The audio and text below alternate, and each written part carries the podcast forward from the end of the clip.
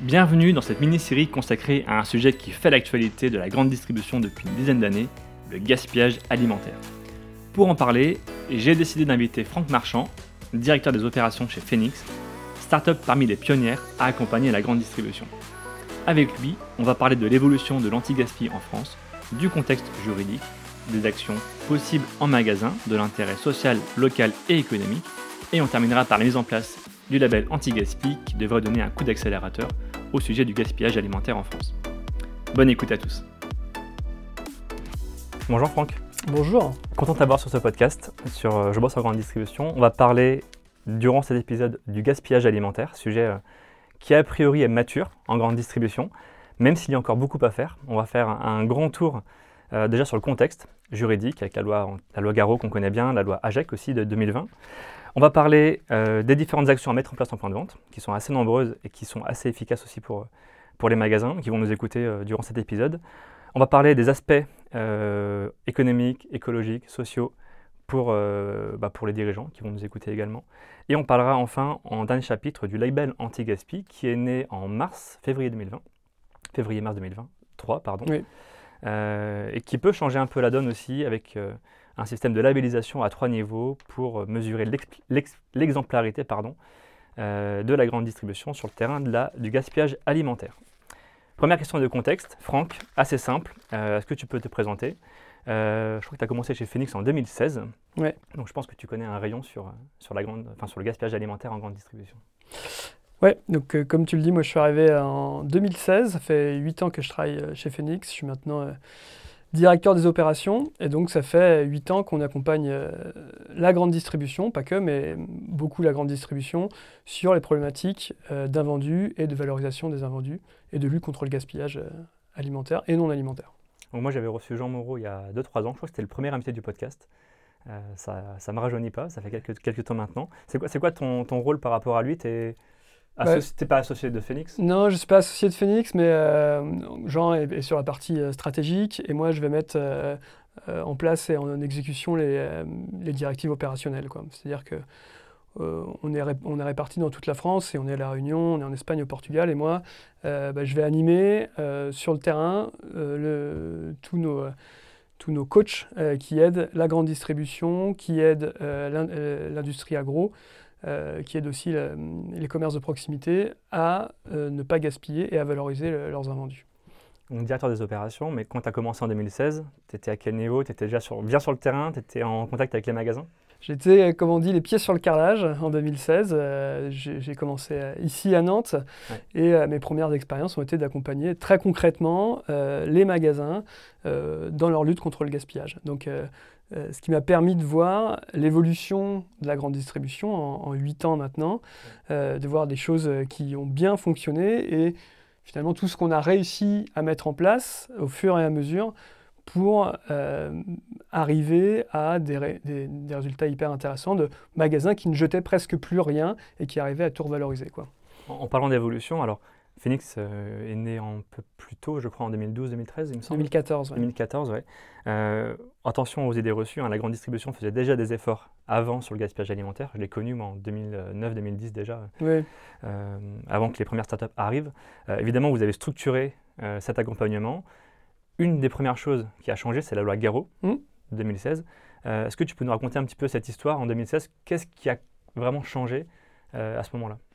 Alors, le 2016, la loi Garot, elle dit quoi? Elle dit qu'elle elle, interdit la destruction des produits encore consommables, euh, des produits alimentaires, euh, pour toutes les euh, surfaces de plus de 400 mètres carrés. globalement, il y avait déjà, comme tu le dis, beaucoup de, commerces qui faisaient déjà du don. donc, ce n'est pas une révolution en soi. Par contre, ça apporte un grand coup de projecteur. Euh, et ce qui fait que ceux qui avaient été un petit peu en retard par rapport à ça ont été obligés de s'y mettre euh, et ont été obligés de se rapprocher d'acteurs comme nous pour les accompagner dans la démarche. Donc le, gros avantage de cette loi Garot de 2016, c'est de mettre un coup de projecteur sur le gaspillage alimentaire et de mettre fin à certaines pratiques qui pouvaient persister ci et là et qui étaient marginales, mais de mettre par exemple de la javel sur des produits qui étaient encore propres à la consommation. Euh, et donc qui, punit, qui, punit, et qui punit encore par une amende si euh, ben, on constate euh, la destruction de produits encore comestibles. la loi Garot aussi, elle hiérarchise les, actions à mener. Hein. On y reviendra dans, le troisième chapitre, deuxième chapitre, pardon. Euh, est-ce qu'il faut commander, mieux commander? Est-ce qu'il faut donner aux associations? Est-ce qu'il faut faire des paniers anti-gaspi La loi Garot aussi servi à ça. Oui, la loi Garot, elle, dit en fait euh, la, hiérarchie dans le, traitement de la vendue. Donc le premier, c'est la, vente en date courte. Euh, après, c'est le don aux associations. Après, ça va être le don à l'alimentation animale. Et en dernier recours, la méthanisation. donc voilà, donc pour se dire dans quel ordre il faut faire les choses finalement pour que ce soit le plus vertueux. Et cette loi Garot, elle a facilité aussi votre relation avec les enseignes, les magasins, euh, qui vous, vous, ont tout de suite fait confiance finalement, parce qu'ils n'avaient pas forcément les solutions internes pour le mener. Et vous étiez là pour ça. C'est ça. Nous, on existait depuis 2014, donc on avait déjà deux ans. Alors, on était, on était une jeune entreprise, mais un petit peu d'expérience. Et le bouche à oreille a fait qu'en 2016, ben, ça nous a permis de, prendre la rampe et de, décoller parce qu'il parce qu'il y avait ce besoin-là, côté grande distribution, de se structurer sur ce sujet. Quoi. En, termes de chiffres, j'aime bien les rappeler, même si c'est toujours difficile d'attribuer à qui est la responsabilité. C'est 9 millions de tonnes de produits alimentaires gaspillés chaque année, selon l'ADEME, ce qui est assez impressionnant, euh, et une perte commerciale de 16 milliards, 16 milliards d'euros par an pour les acteurs de la GMS, et ça représente 3, 3% des émissions nationales de CO2 sur la même période. Ouais. C'est euh, tous les gaspillages mis bout à bout représentent quand même une part très conséquente. La difficulté du problème, c'est qu'il est dilué euh, et que la majeure partie du gaspillage aujourd'hui se retrouve encore chez le, chez le consommateur. Euh, mais il n'empêche que chaque échelon euh, de la chaîne a des efforts à faire pour, pour être plus vertueux. On a l'habitude de dire un chiffre qui est mmh. encore plus global, mais qui est encore plus impactant, c'est qu'un tiers de la production mondiale est jeté chaque année. Quoi. Ce qui paraît faramineux en fait. Quoi. Et quand on sait qu'il bah, y a certains produits qui prennent le bateau pour traverser les océans, pour certains, euh, finir dans des poubelles. Quoi. Donc il y a vraiment à travailler euh, sur euh, chaque échelon pour rendre chaque échelon plus vertueux et trouver des solutions. Et c'est des solutions qui sont très pragmatiques en fait. Quoi. Et ce qui est drôle, c'est qu'on donne un chiffre. et je crois que je lisais des commentaires sur LinkedIn sur le sujet des dirigeants qui disaient on se scandalise effectivement pour ces chiffres qui sont impressionnants. Quand on parle de milliards, effectivement, on n'a pas de référentiel. mais ça se trouve, à l'époque, ils le faisaient tout autant. Et pourtant, ça scandalisait moins. Mais bien sûr. Je pense que euh, quand, on, quand on discute un petit peu avec euh, des, euh, des, directeurs, des adhérents de grandes distries, ils nous disent qu'il y a 20-30 30 ans, les mmh. poubelles étaient encore beaucoup plus remplies que ça. Il y avait encore beaucoup plus d'abondance, en quelque sorte. Le terme est à la mode. Et, et, qu'aujourd'hui, ben, tout le monde fait un peu plus attention, fait plus attention à, la manière en grande distrie dont il gère, il traite sa casse.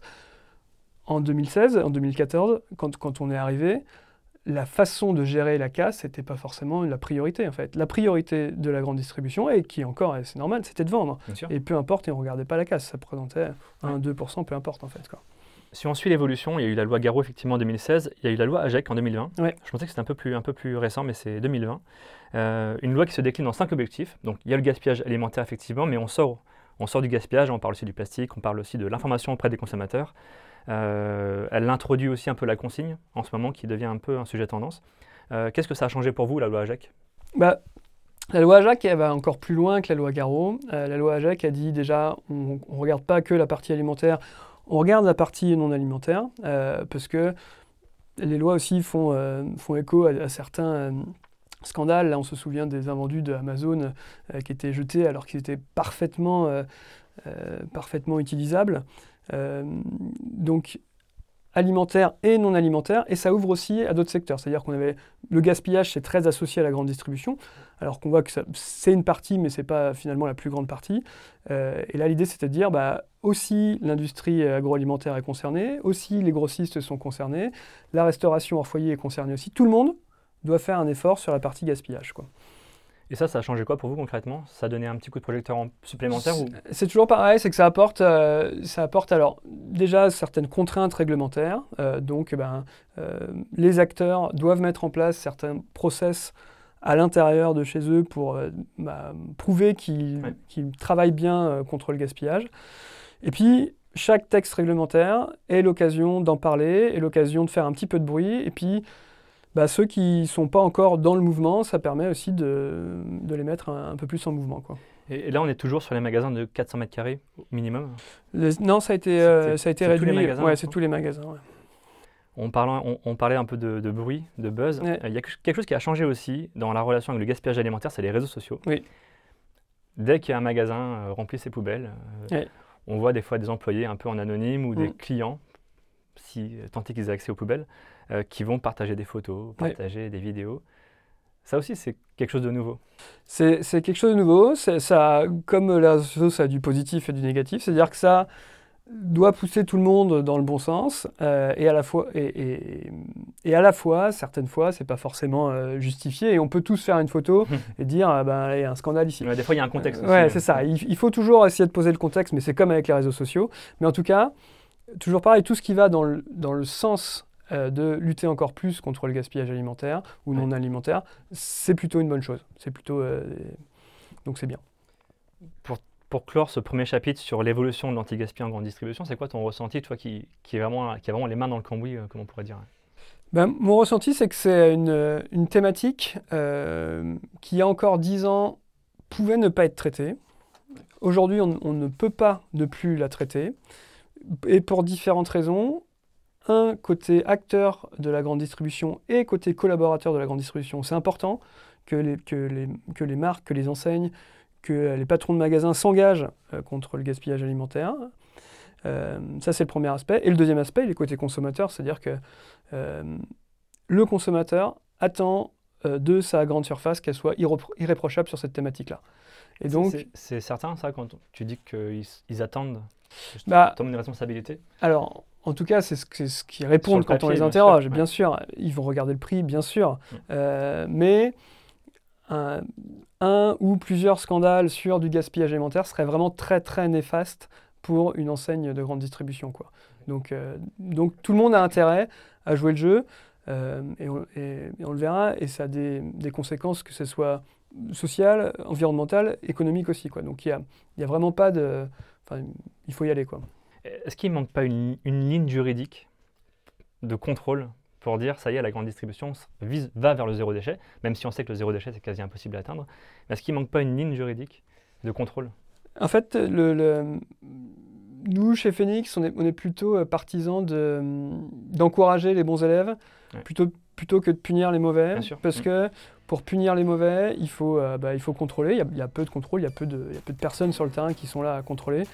Euh, mais par contre, on croit beaucoup à l'émulation collective et au fait de dire ben, on va essayer de rattraper les bons élèves en termes de gaspillage. Donc euh, on est plutôt sur cet aspect-là. Merci infiniment d'avoir écouté ce podcast.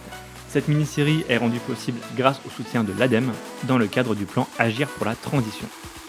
Si vous avez apprécié ce format, je compte sur vous pour nous laisser une note ou un commentaire sur les plateformes d'écoute. Cela nous aide énormément à faire grandir ce podcast. Très bonne journée et au plaisir de se retrouver sur un nouvel épisode. A bientôt.